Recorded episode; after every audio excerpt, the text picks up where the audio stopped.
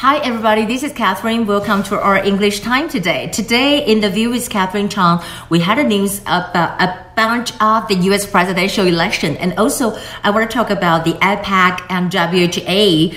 Those issues that Taiwan really want to join the international community.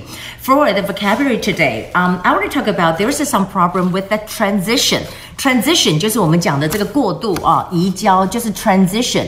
那有什么 problem 呢？这里就有讲说，Trump 的 agency 有一个 task。task 什么呢？task 这个这个 task 这字呢，可以说是一个任务，t a s k。但是在这里动词的时候，它也可以说是提出一个难题，这是一个任务的难题。什么难题呢？就是 about the transition。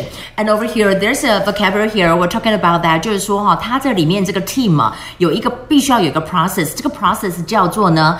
ascertainment。ascertainment ascertainment 这个之后呢，就表示说这个 ascertainment 是一个确定性，就是确定的东西。确定的东西之后呢，我就可以讲到说这个 ascertainment 呢，这个确定的东西以后呢，就可以表示说我要交接给你，我就可以给你钱。这里面讲到大概是多少？nine point nine million。U.S. dollars, that's a lot of money. 所以我们看到这个就是 ascertainment, ascertainment 就是一个确定性。那当然呢，除了这个之外，我们知道在这一次，呃、uh,，for the Trump, I really think I've never seen this kind of uh, presidential election before in my life.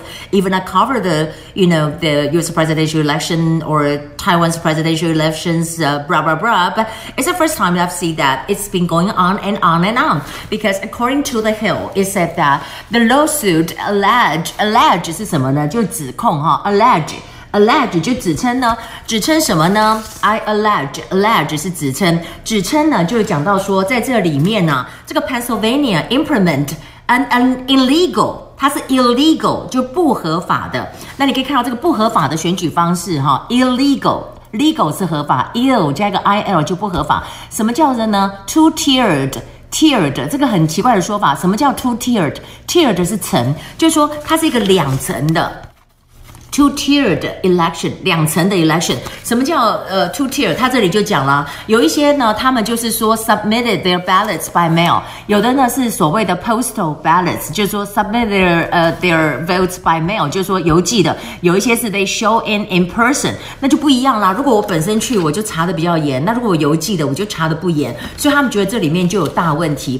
那当然在这里我们看到呃 Trump campaign 啊 attorney Matthew，也就是说他的这个律师哈，也有提出。了控告，他在这里讲说，It's not over yet, It's not over，而且可能还会有 be re-elected 重新选。那这里有这么一个字，就是说 There were many irregularities. Irregularities 是什么？就是说违规的行为。Irregularities, irregularities 就是违规的行为。那这个违规的行为，当然在这里面他就讲到说，他要来看这些问题。But you know, I think it's not enough if you have the, you know, you claim that there are irregularities, but you have to have the proof. If you don't have to prove, um, that would be a problem. problem。那当然，在今天我们讲到，就 Trump 他也换掉了他的这个国防部长哈，我们是 Minister of National Defense，他们是叫做 Secretary of Defense Esper。Esper 换掉了，变成谁呢？变成了就是这个 Christopher Miller。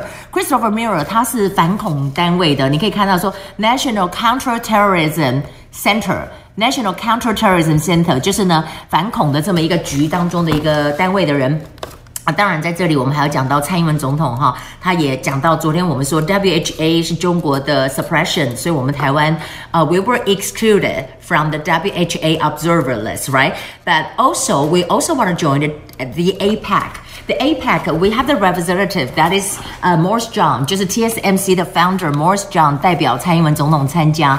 那在这里我们就可以看到呢，当然这是一个很顺利的情形。那蔡总统也讲到说，President Tsai decries decries Taiwan's exclusion from WHO.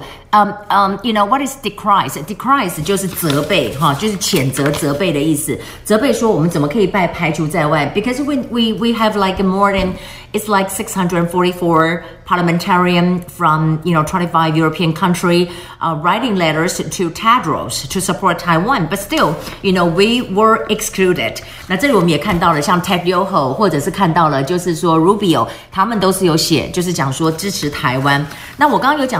throw a throw a panner in blah blah blah. Pro, throw a spanner. Spanner 是什么呢？就说破坏计划，把什么东西丢进去就破坏计划。那当然在这里我们还有讲到，他们说到一个 cesspool，就是污水池。这个是 Donald Trump 讲说，Nevada 就像是一个。